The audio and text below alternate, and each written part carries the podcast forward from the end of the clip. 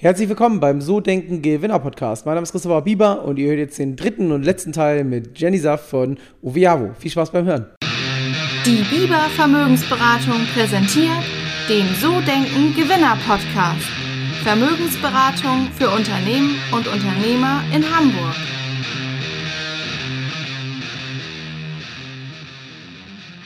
Wir haben jetzt gerade über eure Mitarbeiter gesprochen und ähm, so ein bisschen über die Teamstruktur. Mich würde nochmal interessieren, du hast gesagt, ähm, ihr macht zum Beispiel Shares, äh, um eine Beteiligung zu kriegen, sodass auch Mitarbeiter ans Unternehmen natürlich gebunden sind. Aber was macht ihr noch? Weil du bist jetzt, glaube ich, die erste Gründerin, ähm, die ich im Podcast habe, die wirklich in Corona-Zeiten so mehr oder weniger gegründet hat.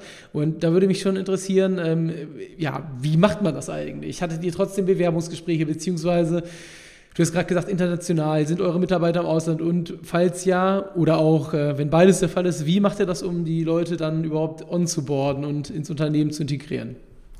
Genau, also wir sind, aktuell legen wir noch total viel Wert darauf, dass die Leute schon auch in Berlin sind. Ähm, hat einfach, also es gibt ja verschiedene Ansätze. Wir glauben aktuell noch nicht an dieses All-Remote-Thema, weil wir noch zu früh sind und weil einfach wir selber, Tobi und ich, so gut funktionieren vor einem Whiteboard, äh, wenn es mal hakt, dass diese Sessions einfach so so wertvoll sind, ähm, dass es total, ja, dass, dass das total äh, viel, viel Sinn macht. Und natürlich haben wir Bewerbungsgespräche und wir, genau, wir sind eine Corona-Firma, also wir haben mehr Zeit in Corona äh, verbracht als ohne. Ähm, mhm. Und äh, ja, was machen wir sonst noch für, für die Mitarbeiter? Ich glaube, ganz viele äh, sind absolut motiviert über unsere Mission und, und, das Thema, das wir machen. Und ich glaube, das ist einfach noch viel stärker passiert es gerade ähm, mit äh, oder durch Corona. Ich weiß nicht, wie du das mitbekommst, aber ganz viele befinden sich auch gerade auf so einer Sinnsuche. Äh, was will ich eigentlich mit meinem Leben machen? Ich möchte was machen, was, was Sinn macht. Das ist auch viel, das ist ein total krass ein Millennial-Thema. Das zahlt ja wieder auch so ein bisschen auf das ein, was wir eigentlich gerade machen. Du musst als Firma äh, entweder ein extrem tolles Produkt haben, was irgendwie die Leute motiviert, oder du musst irgendwie eine extrem tolle Kultur haben, ähm, die Leute mit auf die Reise nimmt. Und das ist ja auch ganz stark durch die Gründer äh, geprägt. Ähm, und äh, wir können uns natürlich, wir sind, wie gesagt, wir sind ja Pre-Seed, ähm, jetzt noch keine riesen Gehälter leisten und auch noch keine super krassen Benefits. Ähm, aber ich glaube, die, die Leute haben extrem viel Freiheit ähm, und das wissen sie auch zu schätzen. Also die, wir versuchen diese Kultur, so wie, wie ich sie auch gelernt habe, schon mit umzusetzen. Und das klappt manchmal besser, manchmal schlechter. Ähm, auch eine Lernkurve. Ähm, aber ich glaube, das ist schon extrem, also da passiert äh, schon, darüber passiert total viel. Ja. Und wenn ich jetzt deine Mitarbeiter fragen würde, was meinst du, wenn ich sage, was fragen würde, du, die Jenny, was ist das für eine? Was sagen die über dich? ja. Meine Lieblingsfrage im Podcast. Also ich glaube, also ich, ich glaube, sie würden sagen, dass ich schon total fair bin ähm, als Vorgesetzte und auch sehr ehrlich. Ich glaube, dass was, was die meisten natürlich auch ähm, manchmal nicht so gut finden, du weißt bei mir ganz genau, wie es mir geht oder wie ich über bestimmte Sachen denke. Und das spürst du dann auch. Und das, wenn, du, wenn da was ist, was ich überhaupt nicht gut finde, dann merkst du das auch. Ähm, und ich glaube, da äh, hätten ma manche lieber so von mir, dass ich ein bisschen äh, da manchmal ein bisschen entspannter bin oder vielleicht mein, mein Pokerface ein bisschen besser äh, aufsetze. Aber ich glaube, das kommt natürlich auch mit dem, alle wollen immer im Startup arbeiten und ja, ich möchte ganz viel Verantwortung übernehmen. Aber was die meisten, was den meisten nicht bewusst ist, ist, äh, so toll es ist, wenn du irgendwas selber gestalten kannst und selber verantwortest, äh, so uncool ist es auch, wenn irgendwas nicht gut läuft, dann spürst du das halt auch. Und ich glaube, da, damit setzen sich ganz wenige auseinander, dass dieses unangenehme, ich, ich muss, ich bin selbst verantwortlich für das, für den, äh, für die Sachen, die dann auch nicht gut laufen. Das ist, das, das ist ganz vielen überhaupt nicht bewusst. Und da bin ich halt auch einfach nicht so gut drin, das zu verstecken. Ähm, und das, da müsste ich auf jeden Fall noch so ein bisschen dran arbeiten. Aber ich glaube, das ist, das ist auch, ich bin null nachtragend. Also ich sage das dann und versuche eigentlich immer eine Lösung auch zu finden. So, wie können wir besser werden, wie können wir das machen. Hm, okay. Beantwortet das deine Frage? Ja, sehr gut, sehr gut, sehr gut. Ähm, das passt. Ähm, finde ich übrigens auch. Also man sieht so, ich, ich spreche jetzt seit knapp einer Stunde und ähm, ich finde, man kann dich ganz gut einschätzen, wenn man mit dir spricht. Also, aber das ist, finde ich, gar nichts Schlimmes. Ich bin da ähnlich unterwegs. Ich finde eigentlich ist es gar nicht so verkehrt, wenn Mitarbeiter einen ähm, so wahrnehmen, wie man ist und man dadurch ja auch berechenbar ist am Ende des Tages. Ähm, wenn du jetzt mal überlegst, du bist seit knapp ähm, 18 Monaten, anderthalb Jahren selbstständig. Was war denn seitdem die beste berufliche Entscheidung, die du getroffen hast? Äh, nach der Selbstständigkeit? Mhm, genau, also in der Selbstständigkeit jetzt. Gab es da was, wo du sagst, so hey, das war das Beste in den letzten 18 Monaten, was ich entschieden habe? Also wie gesagt, ich glaube, die Entscheidung mit Tobi zu gründen war eine der besten Entscheidungen ähm, für mich äh, überhaupt. Ähm, das war gut. Ja, und alles andere, ich, ich glaube, ich müsste eher überlegen, was war keine gute Entscheidung.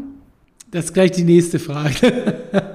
Weil ich, ich, ich glaube, es gibt keine, also du bist einfach du, triffst einfach jeden Tag so viele Entscheidungen, aber es gibt keine beste. Es ist einfach so, okay, du bist jetzt auf einmal drin in diesem, in diesem, äh, in diesem Rad an Entscheidungen und du läufst jetzt einfach weiter und es gibt gerade nur vorwärts. Und, und deshalb ist es gar nicht so, das war das Allerbeste. Ich glaube, wie gesagt, ich habe vorhin schon gesagt, die krasseste Entscheidung ist zu sagen, ich kündige meinen Job. Und das hat das war, das war so ein anstrengender Prozess für mich selber. Und danach ist einfach nur noch, da bist du halt, da gibt es auch keinen Weg mehr zurück. Und das ist, glaube ich, so das, das war die best, beste Entscheidung auf jeden Fall, ja. Und war das denn auch für dich wichtig? Also ich hatte ähm, Robert Wittke ähm, von Eichberg und der Sterngalerie, Gründer auch hier bei mir ähm, im Podcast und der hat gesagt, für ihn war es halt wichtig, als er gegründet hat, hinter sich sozusagen alles abzubrennen, das, also entweder nach vorne oder nichts mehr. War das bei dir auch so? Also man hätte ja auch theoretisch als zweites Standbein gründen können oder so mal gucken und ein bisschen. Oder bist du auch jemand, der sagt, ich, wenn dann ganz oder gar nicht? Ja, genau. Also wir haben es natürlich versucht ähm, und das ging bei mir noch ein bisschen besser, weil ich ein bisschen zeitlich flexibler war. Aber bei Tobi, der war halt Berater und der hat da seine 16 Stunden jeden Tag äh, gepuckelt und das, das ging nicht mal, wir bauen das nebenbei. Und ich glaube auch ehrlicherweise nicht da dran. Also ich funktioniere so nicht. Ähm, ich musste all in gehen, damit es vorangeht. Ansonsten hast du immer, und ich glaube, es gibt, gibt, auch unterschiedliche Typen, manche können es besser, hängt auch vom Geschäftsmodell ab, ob das geht oder nicht. Ähm, aber ich würde es auch jedes Mal wieder so machen. Du musst all in gehen, damit du, ja, ich weiß nicht, ob du das Buch gelesen hast, Skin in the Game hast. Ähm, das einfach dieses Konzept ist ja, dass du einfach, wenn du, wenn alles wird besser, wenn, wenn du richtig incentiviert bist und wenn es auch ein mhm. bisschen wehtut. Ähm, und das ist okay. ja auch so ein bisschen, ähm, deshalb auch so ein bisschen, was Mitarbeiter angeht. Du kannst auch nicht jedem von vornherein so ein riesen Gehalt zahlen. Alle sitzen ja im gleichen Boot. Jeder muss ein bisschen Skin in the Game, game haben, damit wir alle äh, dieser Leidensdruck muss bei allen ein bisschen verteilt werden, damit wir alle gleichmäßig auf das, auf das Gesamtziel hinarbeiten. Ja. Mega, ja, finde ich gut. Ähm, jetzt hast du schon die zweite Frage ja, wolltest du schon fast beantworten, hast du aber noch nicht. Sag mir noch mal, was war die schlechteste Entscheidung in den letzten 18 Monaten? Gibt's, und was hast du daraus gelernt? Was hast du daraus ja, gelernt? also ich glaube, die, die krasseste Lernkurve ist halt auch so, äh, wen brauche ich für mein Unternehmen und wie stelle ich Leute ein? Ähm, also wir haben gerade den Tag, du und ich mussten auch ein bisschen lachen, weil ähm, es gab so eine Statistik, äh, die gesagt hat, ähm, äh, oder von irgendeinem Gründer, der gesagt hat, im, im Durchschnitt äh, macht man 50 Prozent Fehlentscheidungen äh, bei der Personalauswahl am Anfang. Und da haben wir wirklich äh, herzhaft gelacht, weil das war bei uns absolut auch so. Und das hat natürlich mit ganz vielen Dingen zu tun, weil man, man stellt eine Person für eine Sache ein äh, und natürlich denkt man nicht darüber nach, dass man ja wahrscheinlich pivoten muss. Und dann ist es aber, waren das keine Generalisten und dann mussten wir die Leute wieder austauschen. Ähm, und auch so sich selber kennenzulernen, so was bin ich dann für ein Typ Mensch, was, was, was kann ich gut und wen brauche ich eigentlich ergänzend zu mir. Ähm, und das war eine, also immer noch, da sind wir mittendrin, äh, wie treffe ich die richtigen Personalentscheidungen und wen brauche ich eigentlich für mein Team. Also das ist äh, immer noch, haben wir einfach viele nicht so gute Entscheidungen getroffen, aber ich glaube, das ist auch Teil, also ich glaube, das ist einfach Teil dieser, ich, ich kenne kein Startup, die sagen, ich habe nur die perfekten Personalentscheidungen getroffen.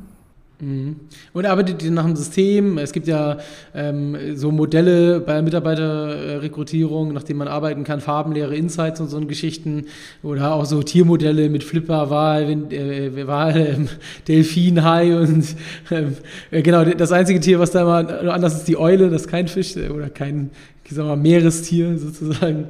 Aber sowas, kennt, kennt ihr das, nutzt ihr das oder ähm, macht ihr da gar nichts bisher? Äh, also kannte ich bisher auch noch gar nicht, aber äh, gucke ich mir nach unserem Gespräch gerne ja. mal an, die Tiermodelle. Ähm, nee, es ist wirklich, vielleicht war das auch der Fehler, also es war schon sehr Bauchgef Bauchgefühl gesteuert. Ähm, du merkst ja auch einfach, es ist ja so ein bisschen wie in so einer, wie in so einer Beziehung, äh, ob es irgendwie funkt am Anfang. Und ich glaube, das ist für uns trotzdem immer noch total wichtig, ist initial erstmal so dieser, dieser Culture Fit da, dass wir irgendwie auch irgendwie kommunizieren können gut. Mhm. Ähm, und dann ist es das zweite halt, dass das, das Fachliche passt es auch dazu. Aber also ich bin immer noch felsenfest der Meinung, dass also Skills kann man lernen, Culture Fit nicht. Ähm, mhm. Und das war so ein bisschen immer noch unser, unser Punkt. Aber auch da, wie gesagt, das Thema Generalisten, ähm, Leute, äh, die auch wandelbar sind, wenn wir ein neues Thema haben, wer kann einfach äh, Arbeit mit übernehmen. Aber nee, ein richtiges System. Also da werden wir jetzt auch gerade besser und gucken uns so Interview, Leitfaden und so weiter an. Aber auch das ist ja am Anfang gar nicht so die Prio. Also du, du hast halt tausend Sachen prasseln auf dich ein ähm, und du lernst halt äh, durch Schmerzen, dass du einfach äh, bestimmte Sachen besser machen musst. Mhm. Und wenn du jetzt mal so überlegst, gab es bei euch schon so einen Tipping Point, also wo ihr eine Entscheidung getroffen habt und danach wirklich so ein exponentielles Wachstum da war? Ähm, naja, also wir hatten ja quasi ein Geschäftsmodell, das B2C-Geschäftsmodell mhm. ähm, hatten wir schon und dann haben wir uns quasi haben wir das erstmal eingestellt und jetzt komplett wieder auf B2B. Das heißt, wir fangen jetzt gerade wieder von vorne an. Ähm, und wir orientieren uns ja relativ stark am US-Markt. Ähm, da explodiert das Thema gerade äh, extrem. Also wie gesagt, der, die Hälfte der großen US-Firmen hat irgendeine Form von Fertility Benefits, weil die auch einfach den Mehrwert verstanden haben für sich äh, und, und äh, was das Thema Talent Attraction, Retention und so weiter angeht. Ähm, aber gestartet ist es da natürlich auch äh, 2014, als Sheryl Sandberg von Facebook gesagt hat, wir rollen das jetzt für unsere Mitarbeitenden aus. Und plötzlich sind alle anderen, wow, wir rollen das jetzt für unsere Mitarbeitenden raus und plötzlich sind alle anderen äh, Firmen umgefallen und Apple und Google und äh, PayPal und so weiter sind gefolgt. Und was wir jetzt halt in Europa sehen, ist, dass genau diese gleiche Kurve gerade anfängt. Und das ist total äh, spannend natürlich für uns, weil wir so ein bisschen vor der Welle sind, äh, aber auch die einzigen, die europaweit so ein, so ein, so ein, so ein Service-Offering anbieten. Und ich glaube, das ist so der Tipping Point, der wird, ähm, der wird sich jetzt zeigen äh, in den nächsten Monaten, ob, ob, ob wir da stark genug sind oder nicht. Aber es ist auf jeden Fall super spannend, das zu sehen. Okay, cool. Und Positionierung, hast du ja gerade schon beschrieben, so B2C, B2B, was meinst du so Positionierung auch in dem Thema? Was ist da, wie entscheidend ist das für den Erfolg, für den geschäftlichen? Was meinst du, Positionierung? Also die, diese Positionierung zu sagen, ganz klar nicht mehr B2C, sondern nur noch B2B. Oder auch zu sagen, hey, erstmal geht es nur um wirklich so dieses Themen, Thema im Unternehmen zu platzieren und noch keine Kliniken zu machen, sondern wirklich jetzt erstmal nur die Beratung. Wie wichtig ist das für den unternehmerischen Erfolg? Was meinst du? Ich glaube, das, das ist total wichtig, weil du damit auch einfach ein äh, stabiles Geschäftsmodell aufbauen kannst, B2B, und du keine Abhängigkeiten hast von irgendwelchen Ärzten oder de, den Patienten, sondern das ist halt äh, für uns, glaub, wir, wir glauben halt total stark, dass das äh, für uns, dass es der größte Hebel ist, den du in dem, in dem Markt aufbauen kannst. Ähm, und da werden wir auch relativ lange erstmal dran arbeiten, ähm, bevor wir uns auf andere Themen konzentrieren. Thema Kliniken, wie gesagt, das ist Thema Kliniken ist eher so ein äh, noch relativ weit weg, weil das Regul also das, das wäre wär quasi die andere, das andere Thema, was wir uns natürlich angeguckt haben, aber das wäre vom, vom monetären äh, Aufwand und natürlich vom regulatorischen Aufwand einfach zu krass gewesen für das Team, was wir gerade hätten. Ähm, deshalb, das ist eher so ein bisschen Zukunftsmusik. Cool. Ähm, ich würde gerne noch so zwei, zwei Sachen fragen. Ähm, einmal Investitions, äh, Investitionen ins Unternehmen. Ihr habt ja auch Investoren reingeholt, hast du erzählt. Ähm, wo investiert ihr am meisten im Unternehmen und ähm, was hat bisher auch am meisten Wachstum gebracht, beziehungsweise wo siehst du auch am meisten Return? das ist, also das, wir haben das, das Pre-Seed, unsere Pre-Seed-Runde ja basierend auf dem B2C-Modell gemacht äh, und haben dann aber sofort gewechselt. Ähm, deshalb ist es gar nicht so einfach, diese, diese Frage zu beantworten. Also die, das teuerste ist natürlich Personal. Das ist, das ist der größte Kostentreiber. Ähm, und der größte Hebel äh, ist natürlich so ein bisschen jetzt eine Mischung aus Sales und Produkt. Und das ist ja immer so dieser Product Market Fit äh, äh, Hebel, den wir da gerade haben. Ähm, und, und, das, und das ist halt, das, da sind auch die meisten, da sind quasi unsere meisten Ressourcen drin äh, in diesem Modell aus. Und es ist halt, wir haben wirklich, es ist wirklich ein komplexes Produkt, ähm, alle Märkte abzudecken, ähm, diesen, diesen, diesen, dieses Online-Dashboard äh, zu haben, diesen, diesen Login-Bereich, ähm, und gleichzeitig aber auch an den Unternehmen äh, zu schrauben und zu sagen, das ist, das ist das Ding, was ihr machen müsst, wenn ihr langfristig erfolgreich sei, sein wollt. Also es ist eine ganz, eine ganz bunte Mischung. Also gibt es jetzt gar nicht so ein Ding, was man auf jeden Fall machen muss, einfach weil das nicht so in dieses typische, äh, ja, passt nicht auf dieses typische B2B Software as a Service Playbook. Und Vertrieb, Marketing, ich meine, am Ende des Tages muss ja Geld in die Kasse kommen. Ähm, wie geht ihr, was sind so Marketing-Tools, wo du sagst, die haben am besten funktioniert? Beziehungsweise, was nutzt ihr da in erster Linie? Ist ja B2B, das heißt, ich kann mir jetzt schlecht vorstellen, dass da irgendwie Facebook oder Instagram funktioniert. Google bist ich jetzt auch nicht so richtig, ob Unternehmen danach googeln nach sowas. Ähm, wie funktioniert das bei euch? Ich kann mir das eher so vorstellen als sehr aktive Geschichte, wo man gezielt auf Unternehmen zugehen muss. Total. Also aktuell ist es natürlich noch so, ähm, das wird äh, langfristig natürlich anders sein, aber gerade ist es natürlich ein krasser, also ein direkter B2B-Vertrieb. Also wir gehen direkt auf Unternehmen zu, wir nutzen unser, unser Netzwerk.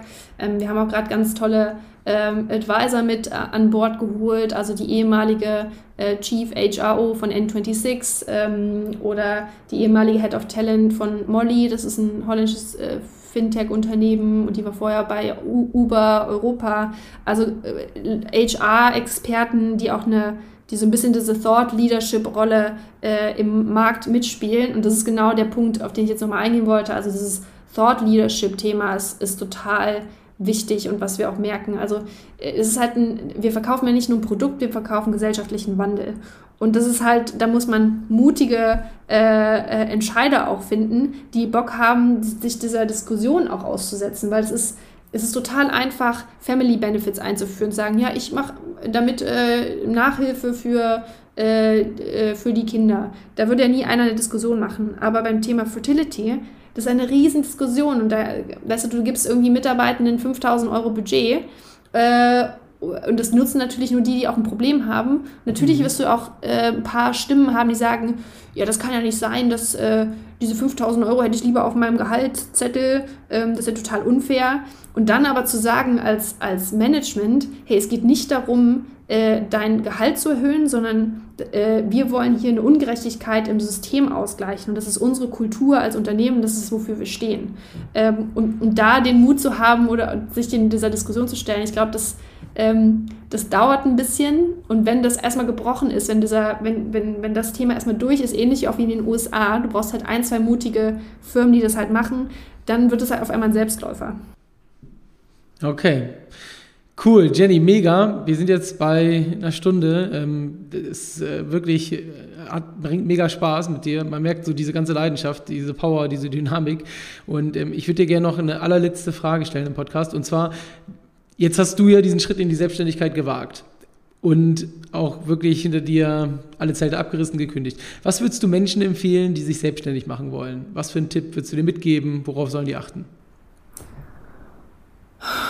Ähm, also ich, ich glaube, da gibt es keinen äh, kein Silver Bullet für, für, wie muss man das machen. Ich finde meinen Weg total gut und wichtig, weil er mir total viel Kraft gibt. Also dieses, das Thema hat mich gefunden und ich mache das für die Sache und nicht, weil ich jetzt irgendwie in den nächsten vier Jahren einen Exit machen möchte.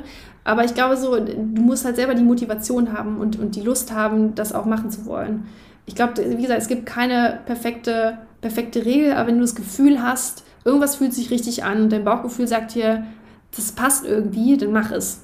Also, wie gesagt, ich glaube, wir werden, wir werden alle so, so viel älter, wir müssen wahrscheinlich auch noch viele, viele Jahre arbeiten. Äh, angestellt sein kann man immer wieder. Ähm, also das ist für mich so ein, das, das ist für mich ein No-Brainer. Also ich glaube, das sind total tolle Erfahrungen. Man wächst auf jeden Fall dran, aber es ist auch nicht für jeden was.